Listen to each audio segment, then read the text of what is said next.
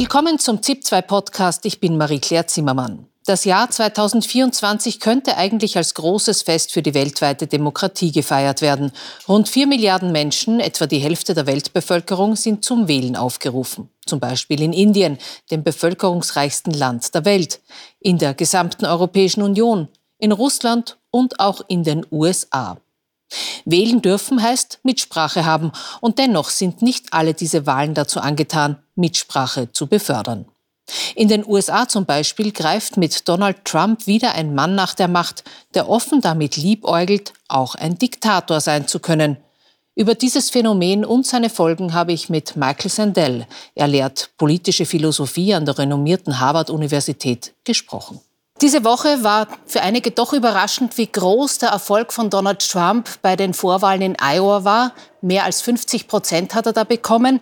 Warum kommt er so gut an, obwohl er Dinge sagt wie im Falle eines Wahlsiegs würde er am ersten Tag wie ein Diktator agieren? Leider scheint Trump da recht zu haben. Es gibt da zahlreiche Anklagen, die erhoben wurden, strafrechtliche Verurteilungen kommen möglicherweise. Und dann äh, wurde er beim letzten Mal natürlich äh, abgewählt und seine Unterstützer halten aber zu ihm. Warum? Es gibt ein großes Maß an Frustration. Und viele, viele Amerikanerinnen und Amerikaner sind einfach zornig. Sie sind wütend. Sie fühlen sich geringschätzig behandelt, sie fühlen sich abgehängt, ihnen wird nicht Gehör geschenkt. Und Donald Trump sammelt all diese Stimmen auf, kümmert sich augenscheinlich um die Probleme der Menschen. Und diese Probleme, diese Sorgen sind so groß, dass ganz egal, was Trump sagt oder macht oder ganz egal, welche Gerichtsurteile gefällt werden, all das scheint ihn noch beliebter zu machen. Und die Menschen meinen, er spricht für sie that he speaks for them. Sie sagen, er spricht die Frustrierten an, die Menschen, die es, so eine Ihrer Thesen, in der Leistungsgesellschaft nicht geschafft haben, trotz Leistung einen Erfolg einzufahren. Aber jetzt ist der Donald Trump genau einer, der ja Erfolg hat, der es ja zu was gebracht hat, der Luxusimmobilien hat mit goldenen Badezimmern. Warum ist denn er der, der all diese Stimmen einsammelt? Ja, das ist eine sehr gute Frage, die Sie da gestellt haben. Trump ist natürlich ein sehr wohlhabender Mann und man könnte die Meinung vertreten, dass er dann eigentlich kein Populist sein kann oder sollte. Er ist aber kein echter Populist. Als er das erste Mal Präsident war und vier Jahre dieses Amt bekleidete, machte er wirtschaftlich sehr wenig, um die Niedriglohnempfänger zu unterstützen, also Menschen zum Beispiel ohne Universitätsabschluss, die vor allem seine Wähler sind die das Rückgrat seiner Wähler darstellen, aber man verzieht ihm alles. Menschen mit niedrigem Bildungsniveau, die hatten in den letzten Jahrzehnten immer wieder Probleme. Sie litten unter der neoliberalen Globalisierung, mit dem Ungleichgewicht, mit stagnierenden Löhnen und sie hatten auch das Gefühl, dass die Eliten sie einfach nicht achten, nicht berücksichtigen und sie nicht achten als Arbeitskräfte.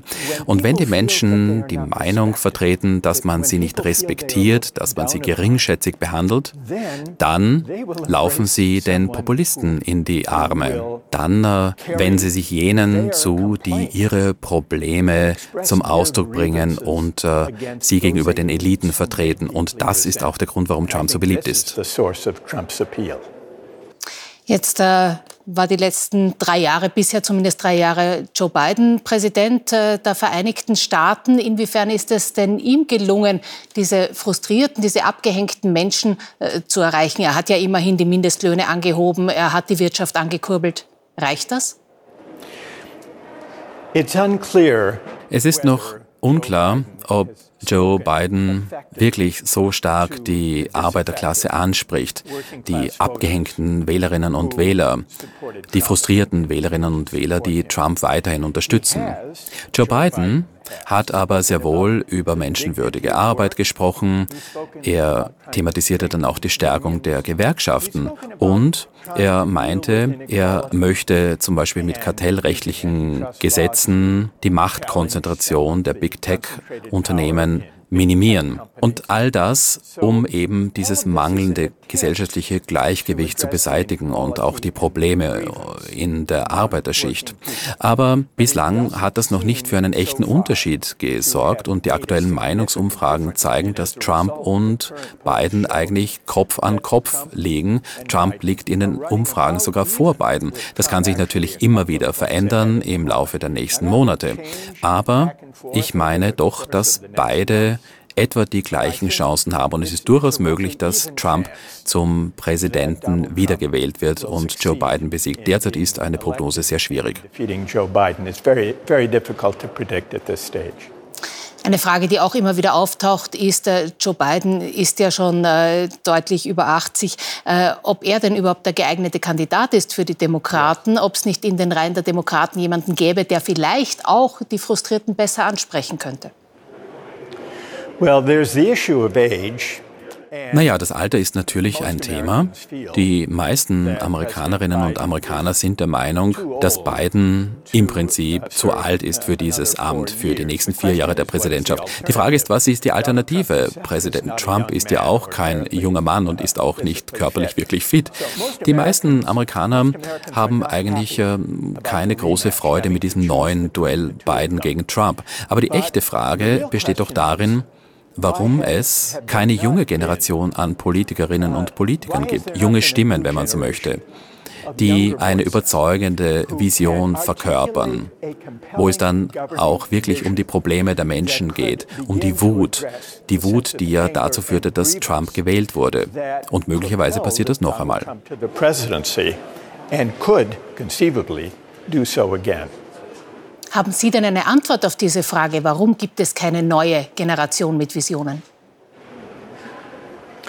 Well, partly it's a matter of working out nun, teilweise geht es darum, eine neue Vision zu entwickeln. Ein Anfangspunkt wäre dann der Wille, einige Dinge in Frage zu stellen, nämlich die Thesen der neoliberalen Version der Globalisierung. Die großen Parteien, beide großen Parteien, also die Republikaner und die Demokraten, verkörpern dies schon seit den 80er Jahren und stellen dieses System nicht in Frage. Joe Biden hat aber während seines Wahlkampfes und während seiner Präsidentschaft zaghaft damit damit begonnen, einige kritische Fragen zu stellen, nämlich die neoliberale Version der Globalisierung, die zu dieser Ungerechtigkeit führte. Aber da liegt noch viel Arbeit vor den Demokraten oder auch anderen progressiv eingestellten Politikerinnen und Politikern in den USA. Sie müssen eine Alternative entwickeln, eine inspirierende Vision. Und da geht es dann nicht nur um die Ungerechtigkeit, sondern es geht auch um menschenwürdige Arbeit, und es sollte natürlich auch um das Gemeinschaftsgefühl gehen. Progressive und Sozialdemokraten ignorieren oft den Patriotismus und überlassen ihn leider der rechten bzw. den hypernationalen Parteien. Und das ist ein Fehler, wie gesagt. Die Demokraten in den USA und auch die Sozialdemokraten im Allgemeinen müssen eine Vision artikulieren, die über Solidarität spricht, über ein nationales Gemeinschaftsgefühl, was wir einander als Bürgerinnen und Bürger schuldig sind. Und das bedeutet natürlich auch, dass man eine progressive Version des Nationalismus verkörpert. Of what patriotism should mean today. Sie haben jetzt über die USA gesprochen. Jetzt äh, gibt es aber Populisten weltweit, die im Aufschwung sind. Wir sehen das in verschiedenen ja. Ländern, äh, auch äh, von Südamerika bis nach Europa. Was bedeutet denn das für die Demokratien? Well, democracy is in trouble. Nun, ich würde sagen, dass die Demokratie vor großen Problemen steht. Da gibt es eine große Gefahr. Nicht nur in den USA, sondern auch in Demokratien weltweit. Da bestehen große Probleme und Gefahren, weil die Menschen einfach unglaublich wütend sind und zornig. Und die rechtsgerichteten Hypernationalisten, die Populisten, die an der Macht sind, die klammern sich dann an die Macht und werden immer beliebter. Es kommt also zu einem Anstieg der rechtsgerichteten Populisten, der Hypernationalisten. Und Das ist das Ergebnis der Fehlschläge der sozialdemokratischen Politik und des Unvermögens der sozialdemokratischen Politik. Es gibt natürlich Herausforderungen für all jene, die sich Sorgen machen um die Demokratie. Da geht es nicht nur um die Kritik bzw. um die Betonung der Gefahren von Menschen wie Trump und anderer rechtsgerichteter, hypernationaler Populisten. Die echte Herausforderung besteht darin, eine überzeugende Alternative zu entwickeln. Und da geht es dann darum, dass man die Menschen abholt mit ihren legitimen Ängsten und Nöten und Sorgen. Trump hat das geschafft, hat das sehr gut geschafft. Die Sozialdemokratie muss sich also erneuern. Wenn das nicht geschieht, dann wird es sehr schwer sein, wirkungsvoll mit dieser Flut an rechtsgerichteten Populisten Schritt halten zu können. Und das ist dann natürlich eine große Gefahr für die Demokratien. and the dangers it can pose to democracy. Und ich nehme an, äh, diese Erneuerung äh, der Sozialdemokratie, wie Sie sagen, beinhaltet genau diese Punkte wie Würde der Arbeit, äh, Gemeinschaftsgefühl. Yes, uh, the dignity of work Genau, es geht um menschenwürdige Arbeit, es geht um die Achtung vor der werktätigen Bevölkerung. Und ich möchte noch etwas anderes betonen, wenn ich das Gemeinschaftsgefühl anspreche. Es geht auch um das Thema der Migration. Das war natürlich für viele rechtsgerichtete Populisten eine Haupttriebfeder. Die Sozialdemokraten, die progressiven Parteien, die treten hier ein für eine großzügigere Politik gegenüber Flüchtenden. Aber das wird nicht ausreichen. Diese Parteien dürfen nämlich die Ängste und die Sorgen der Menschen in diesem Bereich nicht ignorieren. Es ist also wichtig, dass die sozialdemokratischen Parteien ihre eigenen Meinungen einbringen. Meinungen zu ganz entscheidenden Fragen, also Migration zum Beispiel, ein nationales Gemeinschaftsgefühl. Und insgesamt sollten Sie darüber sprechen, wie man denn die Solidarität weiterentwickeln kann, wo dann Menschen füreinander Verantwortung übernehmen, als demokratisch gesinnte Bürgerinnen und Bürger. Uh, take responsibility for one another as fellow democratic citizens. Michael Sandel, danke für das Gespräch. Thank you. My pleasure.